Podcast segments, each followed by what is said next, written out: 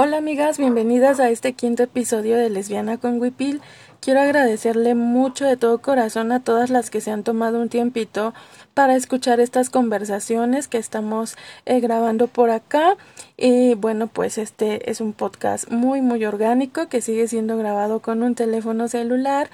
y seguimos resguardadas en casa de la mamá, entonces probablemente escuchen todo tipo de sonidos mientras estamos grabando. Eh, pues hoy Vamos a entrarle así de lleno, sin mucho preámbulo, al tema que nos va a ocupar hoy y que es algo que siempre ha causado polémica y que sigue siendo un tema de debate en espacios feministas y en espacios no feministas, que es este tema del mito de la belleza, ¿no? De cuánto y cuánto nos hemos esforzado las mujeres por ser bellas.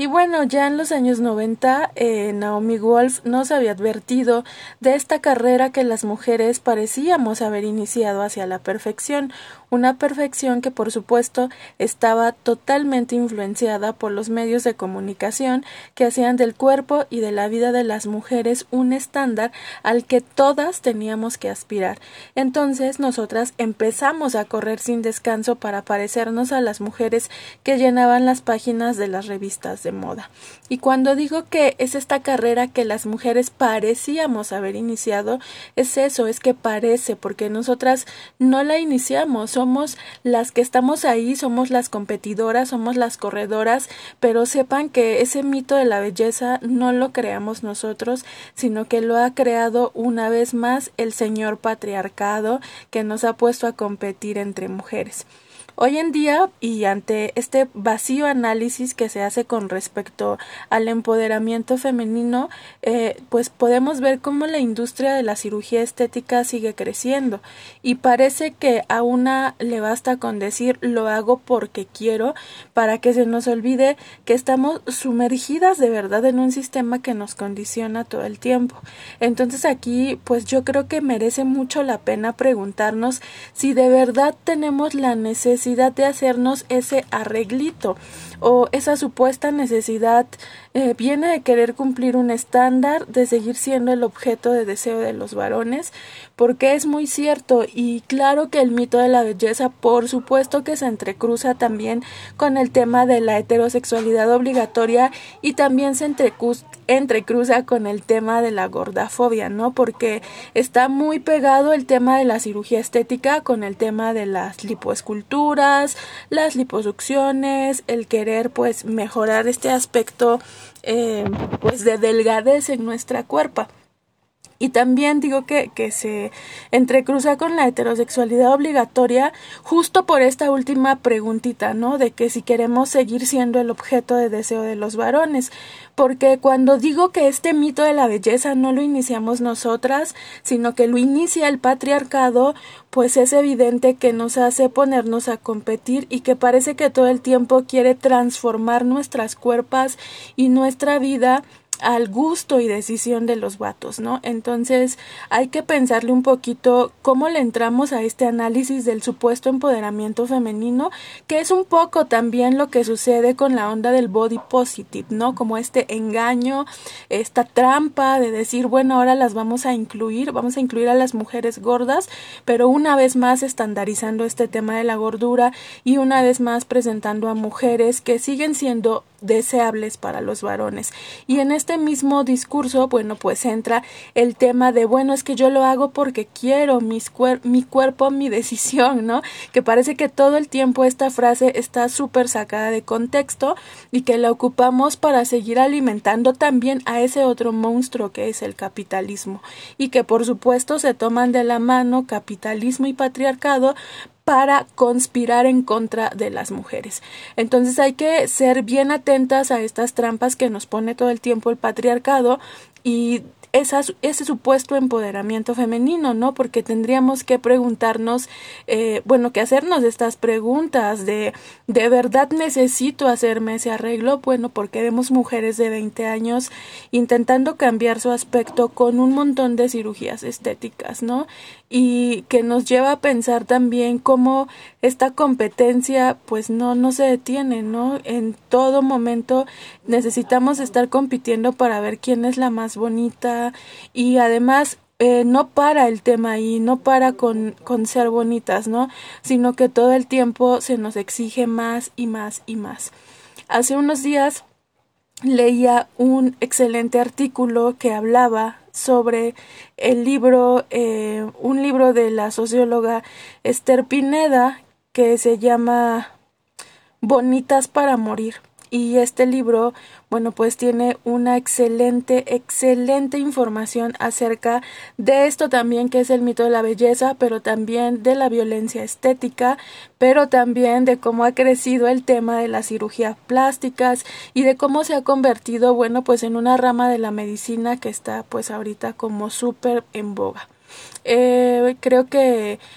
e, este tema de, de, la socióloga Esther Pineda hace un análisis profundo, muy marcado y muy real acerca de esta forma de morir, eh, de bonitas para morir, porque es una forma muy literal, ¿no? Porque persiguiendo la belleza y la perfección, eh, no solamente hemos perdido el tiempo en nuestro arreglo, ¿no? Un arreglo entre comillas, como si estuviéramos descompuestas o tuviéramos ciertas partes de nuestro cuerpo que no funcionan acorde a las lógicas patriarcales las lógicas capitalistas, sino también muy, muy literalmente este tema de perder la vida, ¿no? Perder la vida a mujeres muertas a manos de supuestos cirujanos, muertas en lugares clandestinos, con cero protocolos sanitarios o consecuencia, o con, perdón, con secuelas en la cuerpa por haberse inyectado todo tipo de sustancias nocivas para la salud, ¿no? Y ahí tenemos un montón de ejemplos que aquí voy a poner de ejemplo eh, la farándula eh, mexicana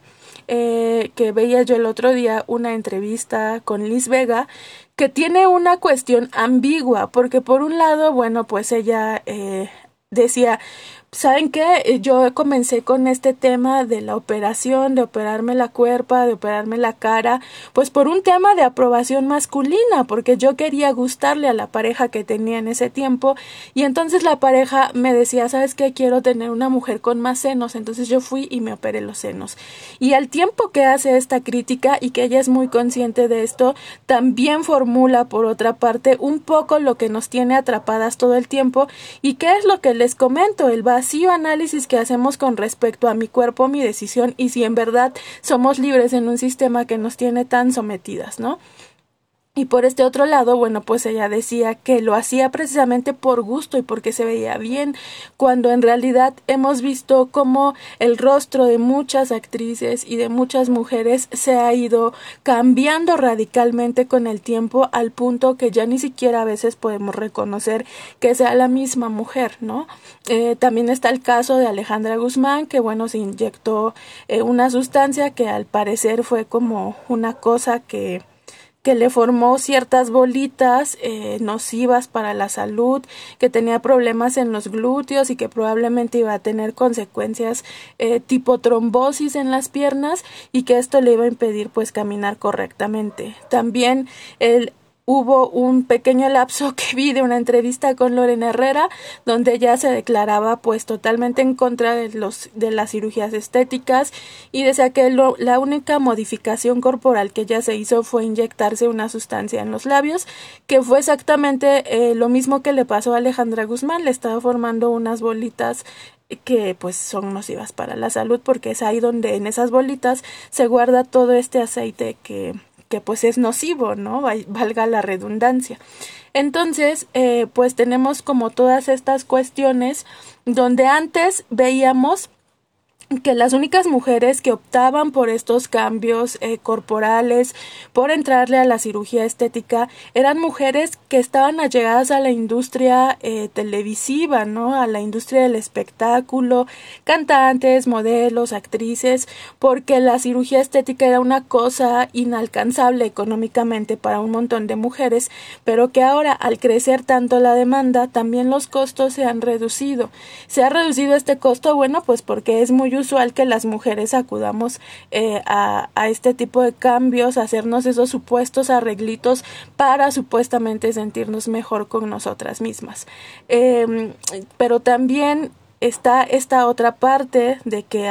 de que está ahí, de que podemos acceder a los, a los cambios corporales porque hay un montón de lugares clandestinos con médicos no calificados para la cirugía plástica, eh, poniéndonos veneno en la cuerpa. Entonces recordemos eh, pues también que la sociedad no es un ente estático y que con ella se mueven también esos estándares de belleza por lo cual esa carrera no tiene una meta y nunca va a tener fin, a menos que como muchas pues eh, renunciemos a esa aspiración de ser bellas. Y creo que no es algo sencillo y me han preguntado y me han dicho que es una onda muy radical hablar como de renunciar a ser bellas. Pero yo creo que una vez que haces conciencia eh, de esta renuncia, pues puedes parar esa carrera de la que hablábamos al principio, ¿no? Esa carrera que parece que nosotras perseguimos pero que no iniciamos, que iniciaron otros y otras voces fuera de nosotras. Porque una no nace odiando su cuerpo, no nace odiando sus facciones y no nace odiando este cuerpo que nos da existencia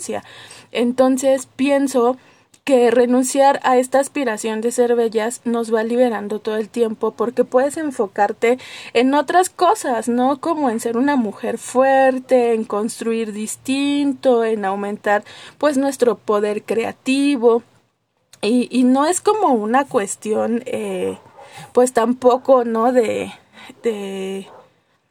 de satanizar, por así llamarlo, esta parte de las mujeres que son muy pro make-up eh, y toda esta onda, sino que de verdad nosotras tenemos que hacer una crítica y ser muy reflexivas con ese tema del empoderamiento, ¿no? O de ese supuesto empoderamiento que vamos haciendo, porque en el camino nos vamos llenando de un montón de frustraciones y nos vamos llenando de estereotipos y nos vamos llenando de obstáculos y vamos teniendo también experiencias dolorosas y negativas a no alcanzar nunca esos estándares, porque como les decía, la sociedad no es estática y lo que hoy está de moda probablemente el próximo año ya no esté de moda. Y ya estuvieron de moda las cuerpas delgadas, y ya estuvieron de moda las cuerpas frondosas, y ya estuvieron de moda las cejas depiladas, y ahora están de moda las cejas pobladas. Entonces, estar constantemente luchando y tratando de alcanzar estos, eh, estos estándares de belleza que nos imponen todo el tiempo, pues es cansado.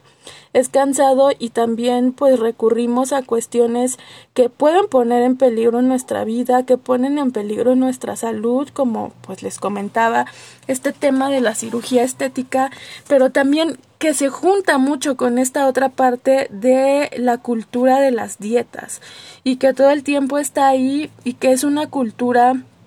que está súper arraigada, pero que es una cultura muy violenta. Y cuando en redes sociales las nutriólogas que hablan de esta otra parte de la nutrición intuitiva, de la nutrición incluyente, de abordar como todo tipo de cuerpos, porque estábamos hablando de nutrición, no de estética, eh, reciben un montón de comentarios negativos, el mismo tema de siempre de que es que estás fomentando la obesidad, pero creo que una cosa es tener hábitos saludables y otra de verdad hacerlo solo por una cuestión estética eh, en, po, en pro de alcanzar estos estándares que están ahí todo el tiempo y que nos están haciendo daño y que es necesario sentarnos a reflexionar todo el tiempo. ¿Cómo renunciamos a ser bonitas? ¿Cómo le hacemos? Y la verdad es que me han preguntado mucho todo el tiempo, pero yo tampoco tengo una respuesta. Y no hay respuesta porque no es una fórmula tan fácil, precisamente porque estamos sumidas en este sistema tan patriarcal que nos tiene bien sometidas, amigas, no es una cosa sencilla, no es nada fácil, pero creo que podemos reflexionar todo el tiempo eh, el sentido de nuestras acciones y qué es lo que estamos haciendo, si lo estamos haciendo de verdad por ese deseo de aprobación masculina y por eso es tan importante de verdad que cuestionemos un montón la heterosexualidad como un régimen político, un régimen obligatorio que nos está sometiendo ahí todo el tiempo, porque las cosas se conjuntan porque el patriarcado tiene un montón de tentáculos que nos tienen así bien presas todo el tiempo. Entonces, eh, este, esto de la belleza, pues es un mito, ¿no? Porque además la belleza es subjetiva y lo que a mí me puede parecer bello, pues a otra persona no le puede parecer bello. Entonces, eh, ¿por qué querer estandarizarnos todo el tiempo en un solo tipo de corporalidad, en un solo tipo de color de piel, en un tipo de corte de cabello, de maquillaje, etcétera? Desde ahí pienso que hay como una trampa justo en ese estándar cuando estamos viendo y estamos hablando que existimos un montón de mujeres y que las mujeres somos diversas, como diversas, diversos son nuestros contextos, como diversas son nuestras historias de vida. Entonces, ¿por qué vamos a caerle a este juego de estandarizarnos por completo, no? Que además también es como un poco el sentido eh, que, que qué es lo que quieren, ¿no? Los vatos que perdamos como esta esencia que nos caracteriza, que nos caracteriza, esta parte creativa y esta parte poderosa, eh, nos roba un montón de tiempo la cosa del arreglo, ¿no? Del arreglo como vuelvo a repetir, como si estuviéramos descompuestas. Entonces tenemos que ser, sí, muy cuidadosas de cuando hablamos de este empoderamiento, porque pues ya, o sea, básicamente todo lo quieren solucionar con esa frase o hablar de ese empoderamiento femenino cuando pues no es así y que esta, esta parte también de del mito de la belleza, por supuesto que también se cruza con la onda de cómo hipersexualizan nuestras cuerpas y cómo nosotras nos tragamos ese discurso de que hipersexualizarnos es una cosa empoderante, ¿no? Cuando volvemos a lo mismo, seguimos siendo un objeto de consumo para la mirada masculina. Entonces ahí está la invitación constante a que repensemos todo el tiempo lo que hacemos y desde qué lógicas nos queremos estar moviendo. Eh, pienso que no es un camino sencillo y que todas necesitamos estar abiertas al diálogo y estar abiertas a la discusión y de verdad entrarle a este análisis profundo y no hacerlo como desde esta parte que muchas me han acusado también como de que es que es la parte moral, no, o sea, eres muy moralina. Ahora resulta que no me puedo poner minifalda porque ya de inmediato piensas que quiero eh, la mirada masculina. Y no es así, pero pienso que neta tenemos que sentarnos hablar, dialogar, crear espacios donde podamos hablar de este tema de amigas. Ya no hay que seguir tratándonos a nosotras mismas como el objeto de deseo de los vatos, ¿no? Ni tenemos por qué hipersexualizarnos para demostrar nuestra valía, ni tenemos que seguir corriendo en esta carrera inalcanzable del mito de la belleza, porque es eso, un mito. Cada una tiene facciones distintas, ojos distintos, labios distintos, cuerpos distintas y tenemos mucho que aportar de un montón de lados porque todas también tenemos conocimientos y saberes que son muy importantes y que a la luz de eso podemos reflexionar y crear debates y crear espacios. Eh, entonces, creo que es importante eh, decir que el camino no es sencillo, pero que una vez que renuncias a ese mito de la belleza, pues te puedes sentir un poco más libre y un poco más conforme eh, con esta cuerpa que habitas y con esta cuerpa que te permite tocar la vida, que te da existencia, que te da palabra y te reconcilias contigo misma y te reencuentras y te y construyes, como decía Margarita Pisano, desde la fuera. Construir desde la fuera no es sencillo porque estamos acostumbradas y hemos normalizado eh, construir desde adentro, y me refiero desde adentro de las lógicas masculinas, pero podemos juntarnos entre todas y empezar a construir fuera de esas lógicas masculinas y construir desde afuera no es fácil, pero es muy reconfortante porque por fin estaremos escuchando nuestras voces, nuestros deseos fuera de esos lugares donde todo el tiempo nos dicen cómo ser, cómo hablar, cómo pensar, qué vestir, cómo maquillarnos